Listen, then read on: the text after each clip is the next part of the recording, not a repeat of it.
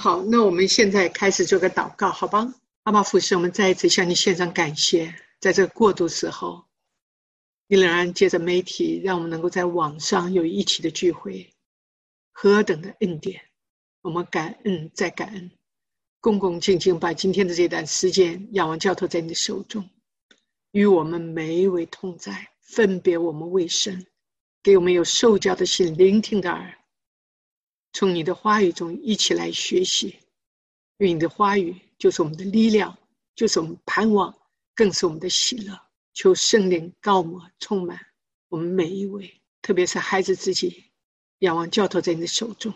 求你借着你的话语帮助我自己，也帮助我们众姐妹，更把每一个带差进的小组长带在你面前，使人与我们每一位同在。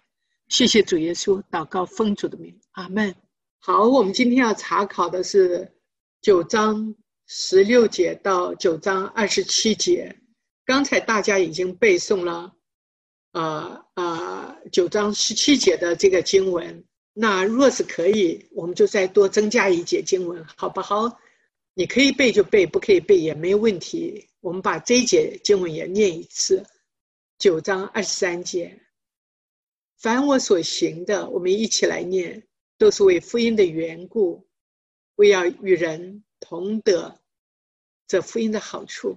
再一次，凡我所行的，都是为福音的缘故，为要与人同得这福音的好处。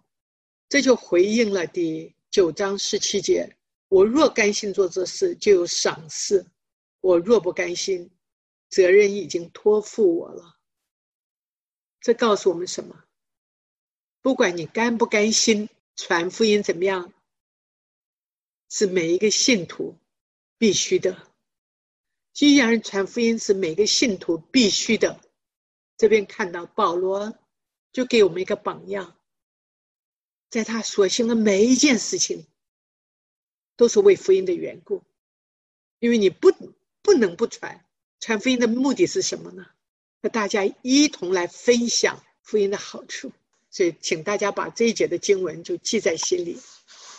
保罗在前面有提到，为了免得福音被阻隔的情况下，他愿意放弃一个传道人应享有的权利。保罗作为使徒，他接受教会给传道人生活上所需的供应是理所当然，也就像。已经结婚的彼得和其他族里的弟兄一样，可是呢，保罗却选择放弃他应享有的权利。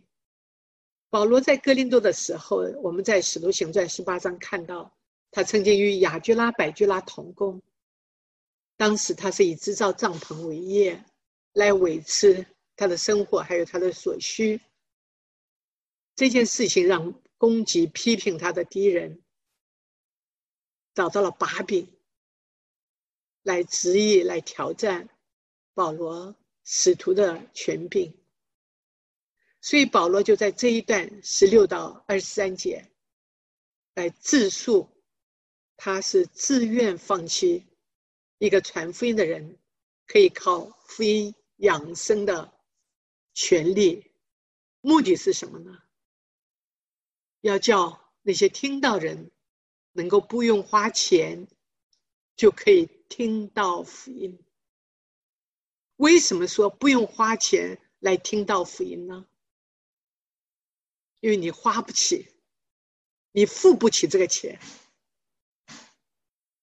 没有人能够付得起这个钱来听福音的，因为福音是主耶稣付上生命的代价。主耶稣为你为我舍身流血，所以你付不起。这个福音是影响一个人、一个信徒一生的生命的，谁能付得起呢？感恩呢？我们却是却不需要花钱，既然都得到了这个福音。保罗在前面用了一系列，就上一次的。我们所讲的了，不同职业的人物，那种有士兵、有农妇、有牧人，来强调一件事情是什么呢？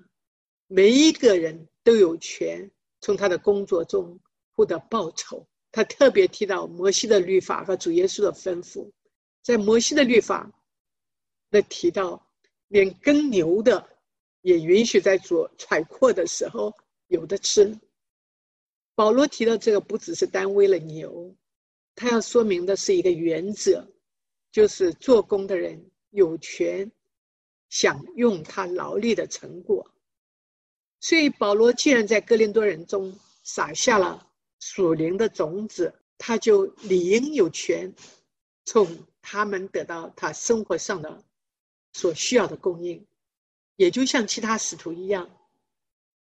可是保罗没有利用这些权利，也没有享用这些权利，因为他不愿意让任何事情有可能拦住福音被传开的事情，这是他不不愿意，他不愿意这件事情成为。又成为攻击他的人的把柄，所以在这边我们就看到保罗传福音，他传福音的态度是怎么样的一种情况，是什么样的一种态度？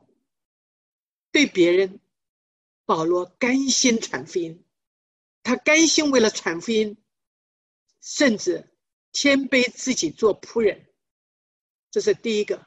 我们看到他甘心。不是勉勉强强的，啊，他是甘心，而且为了传福音，他也愿意成为仆人。这是他对别人。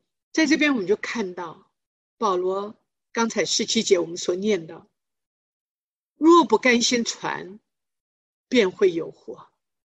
为什么这么严重？为什么说会有祸？就是让我们看到福音是关系到人的生。人的死，一个信了耶稣的人，你我都知道，他死后是去到天父的那边，在天父那边他有个归处。但一个没有信了耶稣的人，一个没信耶稣的人，他死后去哪里呢？自然是另外一个地方。所以，假如说我们没有向我周围的人、我的家人、我的朋友传福音，有一天这个人离开了。是不是间接也是让这个人走向灭亡？这是我有非常强烈的一个经验。这已经有二十年前的事了。我的好朋友杜艳萍，她是我同届，是外语系的。我有机会向她传福音。我总愿总是当年认为信仰是自由的，不要勉强。我母亲有机会向她传福音。因为他偶尔会来我们家，我自己没传，还拦住我的母亲，和母亲说：“你不要勉强他。”但是就在那段时间，他只有四十五岁。有一天在家里昏倒，送到 Stanford，竟然发现是肺癌。在 Stanford 那个周末，他就离开世界。这一件事情带给我的震撼，非常的之大。这件事情也让我内疚。很多年，我自己不传到拔了。我那天我母亲向他传，我为什么要拦住呢？他现在去了哪里呢？神也施恩，也怜悯，也饶恕。我在他面前认罪的祷告，他也借着这一件事情，在我往后这些年日，能够抓住机会，我绝对会利用这个机会向别人传福音。所以这是关乎生死，这是很严肃的一个问题。今天这个病毒、这个瘟疫，已经有这么多的人死亡。若是这些人当中有很多没有信耶稣的，他们去哪里了？我们没有办法向外边的人传福音，但至少看到那个死亡的人数，看到那个生病的人，我们应该在神面前迫切的为这些。没有信耶稣的灵魂，献上祷告，深信借着我们祷告，我们的神是有恩典有怜悯。特别我们姐妹在这一段时间都在家中，我们可以，不管是做家事也好，不管是休息的时间也好，我们随时随地为这些病患，为这些服务病人的医疗人员向神为他们祷告，不只是求神给平安，更求神借着这个疫情，让每一个人在这种走投无路、无奈、恐惧的情况下，能够来到这种这位造物主的面前，谦卑的仰望依靠。这是我们姐妹能够做的。我们为他们的灵魂得救向神祷告，我们为他能够在这种疫情中经历神向神祷告。这也是神托付给我给你的责任。马太福音第二十八章十八到二十节，让我们看到神给我们每一位重生得救的信徒都有这个传福音的使命。有的时候我们可以直接的口传，但有的时候，我们借着我们的生活见证，我们借着我们的祷告，借着我们的歇下来的见证，让我们周围的人也能够因着我们享受到得到这个福音。保罗说：“我传福音是没有可夸的。”不得已的，这句话的意思是表明什么呢？表明保罗传福音不是为了炫耀自己，他传福音是不得不传。为什么保罗会不得不传福音？保罗不得不传福音后，你和我的关系又是什么？在十六节，在十六节，他说：“我传福音是没有可夸的，因为我是不得已的。若不传福音，我便有祸了。”另外，这个译本就说：“我不能不传，我不能不传。”第十七节就是我们今天的背诵经文：“我若甘心做事，就赏赐；若不甘心，责任已经托付我了。”然后再一个译本把十七节翻译了：“上帝就既然把这个人物交给我，我就认为怎么样？这是神给我的一个责任。既然这是神给保罗的责任。”这节的经文不单单是给保罗，也是给在网上的每一位姐妹，也是你我的责任。所以保罗在《使徒行传》的经历，《使徒行传》连续的有三次讲到保罗归主的经历，在大马色的路上，神怎么样光照他，向他说话。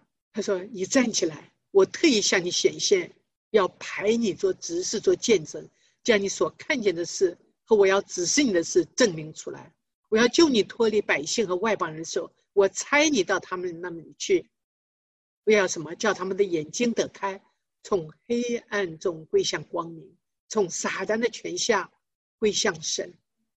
这是神给保罗，他重生得救的时候的使命。同样，我们从黑暗中光归向了光明，成为神的儿女。从撒旦的权下归向了神，他也给我们一样的使命。所以保罗说：“故此，我没有违背那从天上来的意象。”我们今天有没有违背神给我们传福音的使命？既然是从天上来的意象，你敢违背吗？既然是从神来的传福音的使命，我们敢不做吗？既然是从神来的，也告诉你，告诉我，这个使命是非常的重要，是从神来的，不是从人来的。主把传福音的使命交给他的仆人。另外一点也告诉我们，主再来的时候，做仆人的都要向主人交账。那个不忠心的会被主责备，又恶又懒。这样的人怎么样？就是有祸了。我们怎么样能够像保罗这样一个心态，不能不传福音的使命呢？神托付给你的责任，传福音的责任。马太福音十八章二十十八到二十，你有没有讲这样的使命付诸于行动？你可曾向你周围的人传福音吗？你可曾抓住机会向你周围的朋友、家人？做见证吗？你周围的朋友，你周围的家人，有没有看到基督的形象在你身上？有没有看到你信了耶稣是不同，是有从基督来的荣美呢？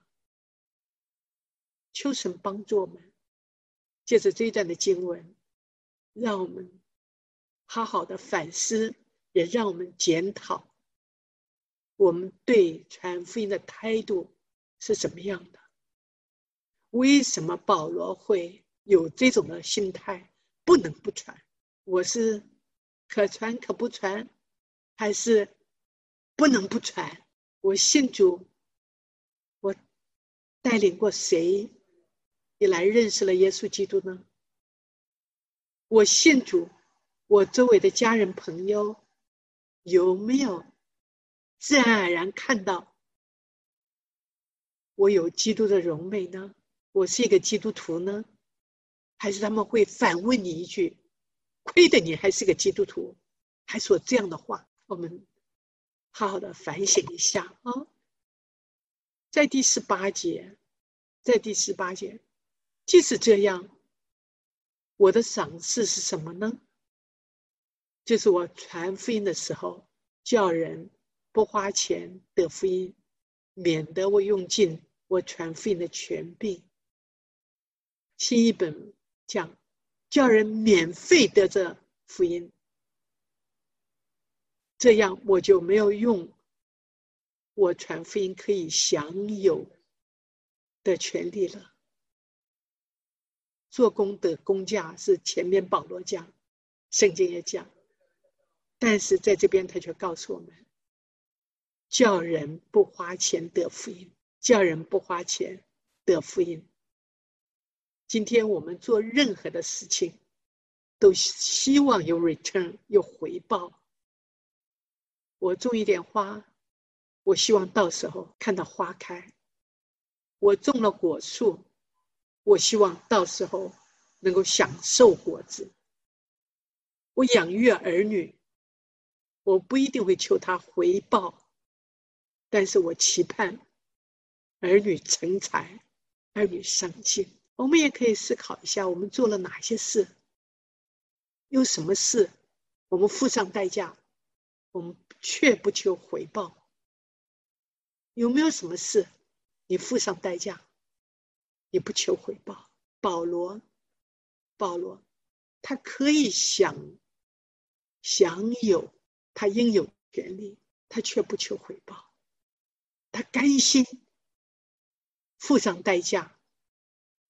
向他周围的人传福音，因为他深深知道福音改变人的一生，福音给带来人有丰盛的生命，福音给人带来有活泼的盼望，福音给人带来有平安、有喜乐、有爱，这是人买不起的，完全买不起的。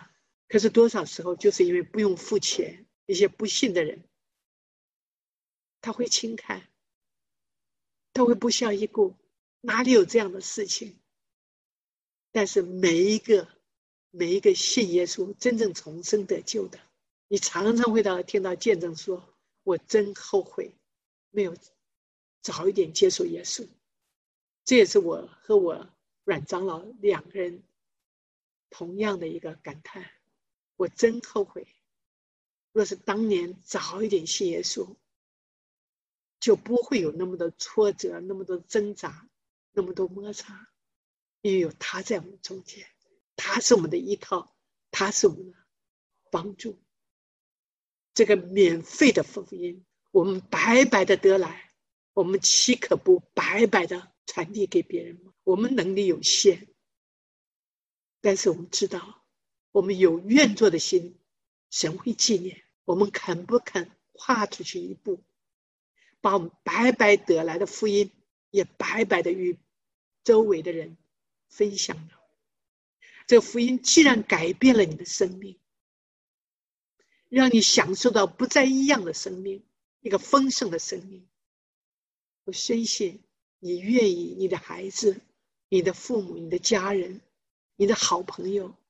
也享受到，求神加添你力量，让我们这个星期就跨出去，让我们把这个福音能与我们的好朋友、家人分享。所以保罗在这边讲到，他为什么不靠福音养生？但是这个权柄我都没有用过。我写这话，并非要你们这样待我。我宁可死，也不要叫我所夸的落空。十六节他还说了：“我传福音没有可夸，我是不得已的。不传福音便有祸了。”他这些话并非是要格林多教会给他在格林多传福音时应得的报酬。保罗所强调的是什么？他传福音是不得已。他心中对传福音的重担，那种的重担，让他深深觉得，他若不传福音，自己是有祸，因为责任已经托付他了。我甘心做这事就赏赐；若不甘心，责任已经托付了。传福音是神托付给保罗和你我每位信徒的责任，不管甘不甘心。这份责任在保罗的内心，这种的力量，驱使他不能不去传福音。更何况，你还有赏赐呢？前面已经讲到，保罗是不会去任何拦阻福音被传开的事。他不愿意他的敌人有任何可攻击他的借口，说他传福音的目的就是为了得报酬。保罗放弃以福音养生，就是为了避免他落到被人认为他传福音就是为了报仇。我们有没有为了传福音放弃一些我们应享有的权利呢？我们肯不肯为了传福音、为了福音、为了基督的福音能够被传开，放弃一些我们有的权利呢？保罗他可以向哥林多教会拿他生活上所需的供应，但他却没有使用这个权利。他因为放弃他应有的权利，内心得到满足。我还记得二三十年、二十多年前，我们去苏联、西伯利亚、乌克兰短宣，那时候我还在工作。当我们去短宣一个星期的时间，再加上头尾。坐飞机，因为路途远，差不多就要十天。我们是需要利用我们的假期。听起来，你把你这一年的假期用了，那你这一年就没假期了，就不能出去全家人旅行了，有一点不太舍得。但是我们几个短宣队员，每一次把我们假期的代价摆上，但我们得到的什么？就像这边说的。内心得到满足，极大的满足，极大的喜乐。因为什么？亲眼看到福音是神的大能，神就是爱。那么老远的地方，他竟然感动牧师，带着我们去那边传福音。那么老远的地方，竟然还有我们这么多中国的同袍、留学生、生意人，更让我们经历。福音的大能，看到他们流泪的接受主，看他们欢喜快乐的接受主，看到他们接了受主了，立刻明显的就有些改变。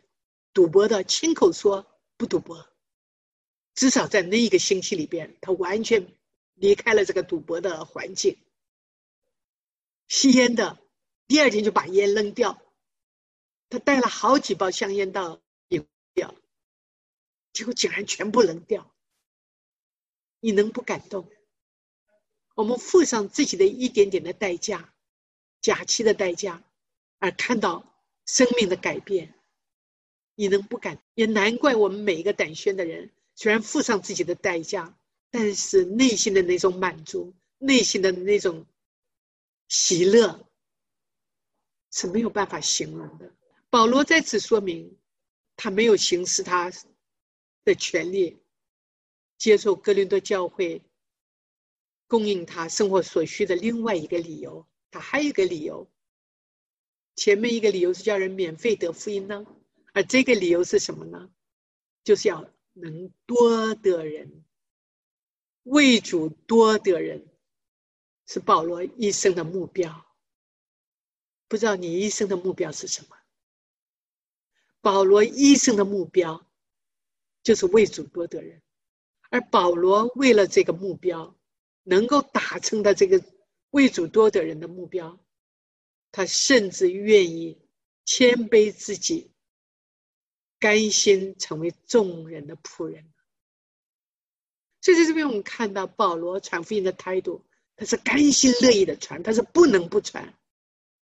再一方面，我们看到保罗就是为了能够多得人，他现在甘心乐意的成为众人的仆人。所以在前面已经讲了一个蒙恩接受福音的人，他同时也接受了传福音的使命。主要的也是一个经生命经历了福音改变的人，他真的会主动去向家人。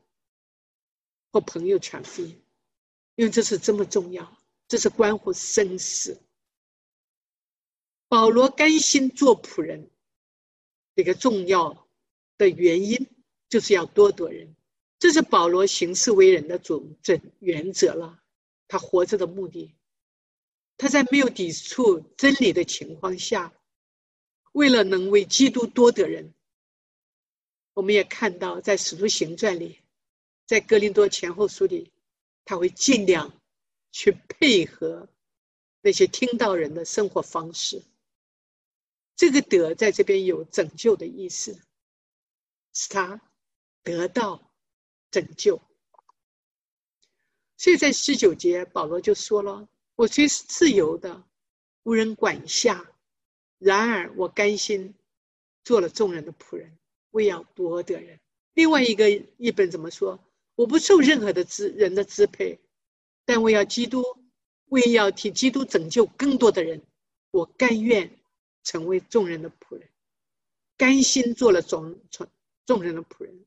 这就是为什么保罗甘心放弃做工的工价应有的，他甘心不以使徒的身份自居，做众人的仆人。我们可以为基督多得人。放弃过哪些应有的权利吗？我们可成为了基督多得人，甘心做仆人吗？当年的仆人和今天的仆人不同，当年的仆人完全降服在主人的权柄下，任凭主人差派支配，甚至自己的生命都在主人的手中。保罗甘心做仆人，就是要得律法以下的人。这是二十节。律律法以下的人是讲什么？就是讲那些没有信主的犹太人，而这一批的犹太人仍然固守着许多他们宗教礼仪及他们生活上的规条。保罗为了向他们传福音。保罗不冒犯他们的信仰的原则下，抓住每个机会，把福音传给这一批的人。所以你在使徒行传看到，保罗不管到哪一个城，先到会堂里，会堂是犹太人敬拜神的地方，宣讲耶稣基督的复活，见证耶稣就是基督，这是保罗一贯的传福音的原则。先到会堂。会堂犹太人拒绝的时候，他才到外边向那些外邦人传讲福音。保罗在圣经的记载中，我们也看到，他怎么样说，他也怎么样做。他为为了要得这些律法以下的人，就是这些犹太人，怎么样，在使徒行传十六章第三节就看到保罗应许提摩太接受犹太人要受割礼的这件事情。保罗在哥林多停留的时候，也为了许许换许拿西尔人的愿，啊，他许拿西尔的人的愿。保罗也替一些犹太的基督徒拿出会费，使他们在耶路撒冷完成洁净的礼。就在使徒行传十六章、十八章、二十一章，我们看到保罗的行事为人的准则，为了福音能被传开，他尽量。不冒犯这些的犹太人他们宗教的礼仪及他们的规条。我们在传福音的时候，也要站在对方的立场，不冒犯他们的信仰，不冒犯他们在宗教上的一些规条。我们真是需要智慧、聪明，怎么样向那些异教徒，包括佛教徒，向他们传福音。在不冒犯他们的信仰下，仍然把福音传给他们，就是给我们智慧。二十节，像犹太人，我就做犹太人；我要得犹太人，像律法以下的人，我虽不在律法以下，还是做律法以下的人。我要得律法以下的人。所以这句话在现代中文译本里边解释的比较清楚易明。他说：“我跟犹太人一起工作，我就像犹太人。”我要争取犹太人，这个德是争取犹太人。虽然我不处，我不处在摩西的律法控制下，我却像生活在律法的下的人。我要什么？争取律法人。我并不在摩西律法的控制下，但是我要得着他们。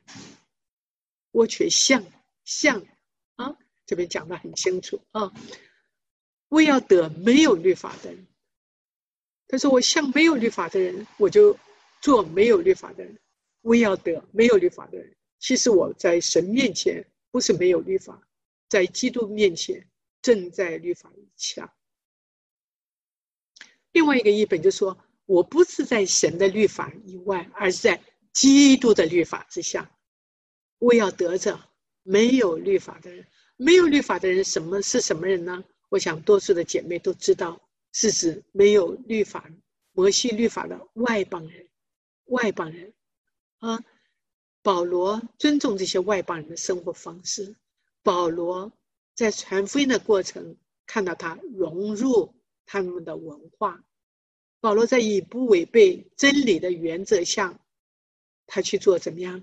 没有律法的人，他与他们认同啊。为了传福音，保罗尽量迁就。外邦人的文化，他与他们认同，像什么样的人，我就做什么样的人。保罗为了要多得人，尽量与听到的人、听到的对象来认同。但保罗也有事实上付诸于行动。保罗坚持在《使徒行传》和《加拉太书》那边都有写到，保罗坚持外邦人信主，不再用受割。隔离或者犹太人在事物上的规条，他们不需要受这些，就可以成为神国的子民。我们再看到《使徒行传》十五章，很清楚了，保罗像什么人就做什么人的这种的态度和坚持。那我有肯付代价，主动的与没有信主的人交往吗？我有没有为了把福音传给这些没信的人？愿意付上代价呢？我对我周围没信的人有负担吗？我有没有常常为他们祷告？我有没有抓住机会装备自己，把握住每一次可以向人传福音的机会呢？求神光照我们，因为使命，传福音的使命，他已经托付给你，托付给我，托付给每一个信徒。传福音的使命是不能不传，不得不传，因为这是神给我们的。在这边，我们看到保罗为要得软弱的人，像软弱的人，我就要做软弱的人；我要得软弱的人，像什么样的人，我就要做什么样的人。无论如何，我总是要救些人。软弱的人是指什么人？讲到在真理上不清楚、信心软弱的信徒。也就是指前面对此偶像植物无知的人，保罗他像什么人就做什么人的一个目的是什么呢？就是要与人同得福音的好处。还有就是前面我请大家再多背一些经文，凡我所行的，都是为福音的缘故，要与人同得福音的好处。这个译本说。我为福音的缘故行了各样的事，要与人在这世上一同有份，一同有份。我已经有份于福音，我也希望我的家人有份福音啊。凡我所行的，我们思考一下。凡我所行的，是不是为了福音？凡我所行的，是不是为了让人或有机会同得福音的好处呢？为福音，保罗甘心传福音；为福音，保罗甘心做仆人。只要福音能够进入人的心，保罗愿意完全的放下自己应有的权利和自由，同得福音的好处。刚才已经说了，在福音的事上，你我一同有份。二十三节可以说是保罗工作、保罗人生的目标。你工作的目标是什么？你的人生观是什么？像什么人，我就做什么人。这让我想到大家所都熟悉的，我们基督徒几乎很多人都很熟悉戴德生这个人。戴德生是中国内地会的创办人，他在中国有五十一年之久。他为了向中国人传福音，为了不违背神给他的负担，他来到中国。一个英国人，他与中国人认同。他穿的是什么？中国男人穿的中国服装。他不只是如此，他为了认同。他的头发留着当年中国男人留的长辫子。他在中国所付上的代价和他的榜样，知道吗？内地会在那些年间差派了有超过八百名的宣教师，在中国建立了有一百二十五间的学校，带领了一万八千多中国人归信基督。他所付上的代价，保罗所付上的代价，今天当时的年代，一直到今天，影响了多少人悔改归向基督，也激励了多少人放下自己有的权利，付上代价去做宣教的事工。戴德生一个外国人，在一个优厚的环境下，放弃了他自己的家。放弃了他有的享受，放弃了他的亲人，远远的到了中国，一个完全不接纳他的地方，一个完全排斥的地方。他仍然一直从基督那边来的爱，他爱他们，他非常的执着，与他们认同，留在那个地方。谁不想家？我们每一次去短宣，差不多第四五天。五六天在营会结束前，或者去缅甸，或者去中国，都是一样。五六天过后，就非常的想家，很想家，很想回来。似乎家里每一个地方都让我想念，更想念自己的亲人。而这些的宣教士，他之所以能够如此到完全陌生的环境，把生命献上，是从上面来的意向。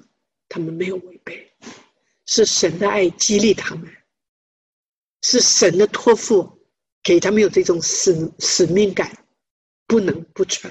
保罗前面一直在讲的，他传福音的态度，对周围的人，他是甘心传福音，为了要多得人，他甘心做仆人。而这边保罗传福音的态度，对自己呢？他用一个在场上赛跑的运动员的比喻来说明他对自己什么样，就像在场上赛跑的运动，一定要得到奖赏。保罗引用了一个格林多人特别有意义的例子，就是每三年在城里边举行的运动会。运动会时会有很多人参加赛跑，但得奖的只有一人。保罗为了参加这呃不，运动员为了参加这场赛跑。他们都需要受非常严格的训练，而赛跑的运动员，即使得奖，也不过是一个以松树、月桂等叶子编成的花冠，而且这种花冠很快就会凋谢。今天基督徒，我们所盼望的是得着从神来的永恒的奖赏，我们是不是应该付上更多的代价呢？保罗对自己的态度，刚才已经说了，就是一种对得奖赏，一定要得到奖赏。保罗在场上比赛的运动员为比喻，说明侍奉上我们要约束自己是何等的重要，要有这种的心智。岂不是在赛场上赛跑的都跑，但得奖赏的只有一人？你们也当这样跑，好叫你们得着奖赏。另一个译本说：你们要。抱着夺夺标的心来跑，我一定要得到奖赏，要存着这种得奖赏的性质。我要存着得奖赏的性质的话，我一定要竭尽所能的去跑。不只是要有这种的心智，更要有节制。他说，就二十五节说，教力争胜的注释都有节制，他们不过是要得能坏的冠冕，我们却是要得不能坏的冠冕。所以，运动员每一个参加赛跑的运动员，他一定要接受训练，在很多的事上都需要有节制，需要严守纪律，需要约束自己。你在电视上常看，常常看到那些做 gymnastic 的那些赛跑的运动员，你不知道他前面经过多少的训练，你不知道前面他摔过多次的跤，就是为了这一场的竞赛。他们为要得能坏的冠冕尚且如此，何况今天我们是要得不能坏的冠冕呢？运动员不是乱跑的，他都要有个目标。保罗在二十六节就说了：“我奔跑不像无定向的，我斗拳不像打空气的。”啊，在这边就告诉我们，他是向着目标直奔呢。他所打的每一拳都不落空，他不是漫无目的的奔跑。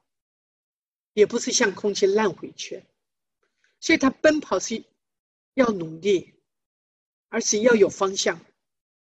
他奔跑有目标，才不是有无定向的乱跑。斗拳有有对象，也不至于烂烂毁空缺。作为一个运动员，不只是要节制，不只是要有心智，也要有什么样肯付上代价。所以保罗在二十几节就说了。我是克功己身，叫身服我，恐怕我传福音给别人，自己反被弃绝了。然后当代圣经的翻译就说：严格的过着有纪律的生活，使身体完全受我的支配；严格的过着有纪律的、有纪律的生活，使身体完全受我的支配。攻克己身，叫神服我，严格的过着有纪律的生，气绝。并不是不得救，是不合格，在比赛中被淘汰了。世上的有运动员，为了得着能怀的冠冕，都需要有诸多的节制和操练，而且是全力以赴、竭力的奔跑。今天基督徒既然有天上永恒的奖赏等着我们，我们更应该约束自己，不让任何人拦住我们奔跑和的奖赏。保罗的榜样激励我们，提醒我们：一个蒙恩得救的信徒，你的人生不再一样。你要有明确的人生目标，在日常的生活中，常常靠靠得住来操练自己，克制自己肉体的私欲，为的是要得上面来的奖赏。我们应该警醒、谨慎，我们应该分别为圣，我们应该。天天亲近神，过圣洁的生活，是我们在传福音给别人之余，不只是自己失去得奖赏，甚至螺旋不被神用。这边想到为一个见证，一个宣教士的见证，我愿用这个见证作为我今天的结束。这位宣教士叫什么呢？李戴尔，李戴尔，Eric Liddell。李戴尔这位宣教士。他父母亲也是宣教师，他是一九零二年生于天津，而在一九二零年十八岁进了爱丁堡大学，在大学的时候就被描述为他是苏格兰有史以来最被爱戴的运动员，也被描述为是苏格兰的飞人。李戴尔在一九二四年，他参加奥运会，因为那天是主日，所以他放弃他的强项，就是一百米的强项的比赛，而参加了四百米的比赛。他却意外的夺得四百米的冠军。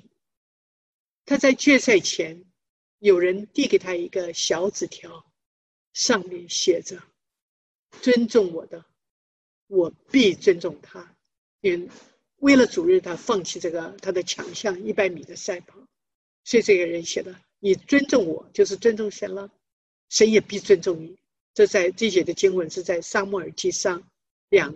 两章三十节，然后最后一句话：祝你成功。在四百米的赛跑，李戴尔是以四十七秒六的成绩创下了世界的纪录。他得得到冠军后，他说什么？我得到了神的祝福，是神在带领我奔跑。一九二五年，他仅仅二十三岁就到中国宣教。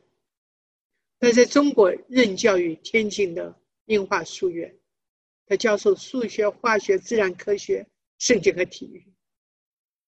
于一九四五年，他死于山东，在潍县的集中营，日本人的集中营。让人感动的后半部，他在在在世上最后的一晚，他都已经奄奄一息。